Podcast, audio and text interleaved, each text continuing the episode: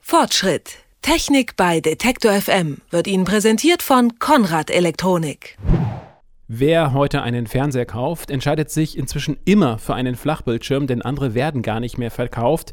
Und die Flachbildschirme nehmen auch weniger Platz weg und an der Wand sind sie sogar richtig schick. Das schmale Design kommt dort richtig zur Geltung, wie bei einem Bilderrahmen. Doch damit das klappt, braucht es spezielle Halterungen. Manche bringen einfach nur den Bildschirm an die Wand, andere sind verstellbar in der Höhe, lassen sich kippen oder schwenken sogar um die Ecke, wenn man das will. Und wie gut die Wandhalterungen ihren Dienst tun und wie leicht man sie an die Wand bekommt, das fragen wir heute im Fortschritt und wir fragen nach bei Jenny Braune, Projektleiterin bei der Stiftung Warentest wo man das Ganze schon mal untersucht hat. Einen schönen guten Tag, Frau Braune, hallo. Guten Tag. Frau Braune, wie kompliziert ist das denn, so einen Flachbildschirm an die Wand zu bekommen? Also das kann von ganz einfach mit zwei Schrauben ein, ein Loch bohren bis hin zu richtig kompliziert sein. Manche der Halterungen, das ist wahrscheinlich auch abhängig von den Halterungen, manche der Halterungen lassen sich kippen, in der Höhe verstellen oder um die Ecke schwenken. Kann man sagen, je mehr die können, desto komplizierter wird das Ganze mit dem Anbauen? Mm, nicht unbedingt.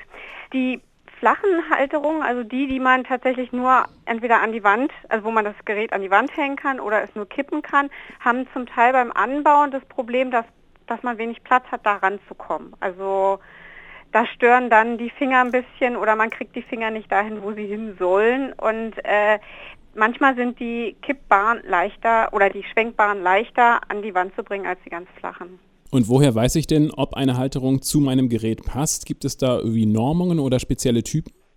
Es gibt eine Standardisierung, das äh, nennt sich der, der Weser-Standard. Und ähm, da sind, ist vorgegeben, welche Abstände die Löcher, die im Fernseher hinten drin sind, um die Wandhalterung zu befestigen, haben sollten. Da muss man gucken, eben, wie ist der Abstand an den, am Fernseher, den ich anbringen will. Und äh, die entsprechenden Abstände, die stehen dann auch an den Halterungen dran. Und dann muss man einfach gucken, wo man da eine passende findet. Und wenn ich mir nun einen neuen Fernseher kaufe, ist die Wandhalterung dann zwangsläufig unbrauchbar und ich, ich brauche eine neue, also die, die Wandhalterung vom alten Fernseher, meine ich in diesem Falle? Nein, gar nicht, gar nicht. Also äh, in, in den aller, allermeisten Fällen wird die wahrscheinlich passen. Nun wiegt so ein Fernseher ja doch ein bisschen was. Wie kann ich im Vorfeld prüfen, ob die Halterung mein Gerät aushält? Das ist schwierig, das kann man selber gar nicht prüfen. Wir haben aber in unserem Test gesehen, dass wir haben natürlich auch einen Sicherheitstest gemacht und alle Geräte haben das völlig ohne Beanstandung bestanden. Also ich glaube, dass also in dem Fall, also runterfallen tut keine Halterung, also oder kein Fernseher von der Halterung. Die Halterung ist das eine, die Wand aber ist das andere. Bringen die Halterung denn alles mit, was man da so braucht, um das stabil in die Wand zu bekommen? Also Dübel, Bohrschablonen und so weiter und so fort? Nicht unbedingt. Also es gibt einige, die liefern Dübel mit, die nicht unbedingt geeignet ist. Das liegt zum einen daran, dass äh, natürlich der Hersteller, der die Halterung anbietet, äh, nicht weiß, was man selber für eine Wand hat. Da muss man selber gucken, was habe ich für eine Wand, habe ich die passenden Dübel dazu. Manchmal sind die Dübel einfach auch wirklich nicht brauchbar, also egal für welche Wand. Damit ähm, ist eigentlich auch schon klar, diese Montage kriegt man nicht unbedingt immer alleine hin, oder? Ab und an braucht man mal äh, Teamarbeit.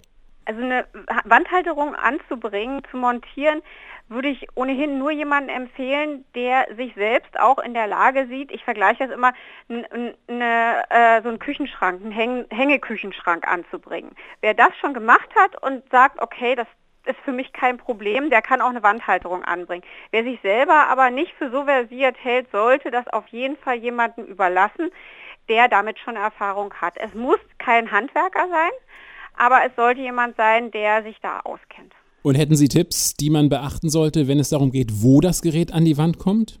Also am besten wäre es, also erstmal vom Fer die Fernseherhöhe ist eine ganz, ganz wichtige Sache, weil wir festgestellt haben, dass wahrscheinlich viele viel zu hohe äh, Wandhalterungen anbringen. Also die, der sollte in etwa auch auf der Höhe sein, wie ich normalerweise gucke. Das heißt, dass ich, dass ich so wie ich sitze, den Kopf nicht zu sehr in den Nacken steck, äh, bringen muss. Und ähm, das, das ist schon mal sehr wichtig.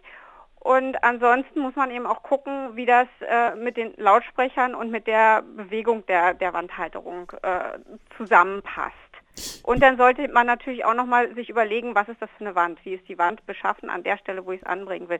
Sind da irgendwelche Pfeiler, wo ich die besser anbringen kann oder ist das eben nur so eine Gipskartonwand mit, mit Hohlraum dahinter? Das ist natürlich etwas schwieriger.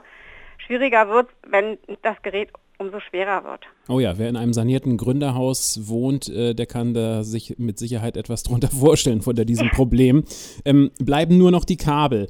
Da kann der Fernseher noch so schön an der Wand hängen, aber wenn da die Kabel unten rausbaumeln, zerstört das ja das ganze Bild. Was raten Sie denn da? Wie kann man das lösen? Zwei Möglichkeiten, die Kabel zu ver, äh, verstecken, sage ich mal. Das ist einmal eben ein, ein Kabelschacht, den man so aufbringen kann auf die Wand, sich zu kaufen und das dann da zu machen. Dann kann man aufklippen, das ist ganz gut, weil dann kann man auch nochmal zusätzliche Kabel da anbringen. Die elegantere Lösung wäre es, unter Putz zu verlegen, allerdings auch die deutlich aufwendigere und weniger flexible Lösung. Kabelführungen bei den vollbeweglichen bis hin zur Wand existieren, aber von da eben nicht weiter.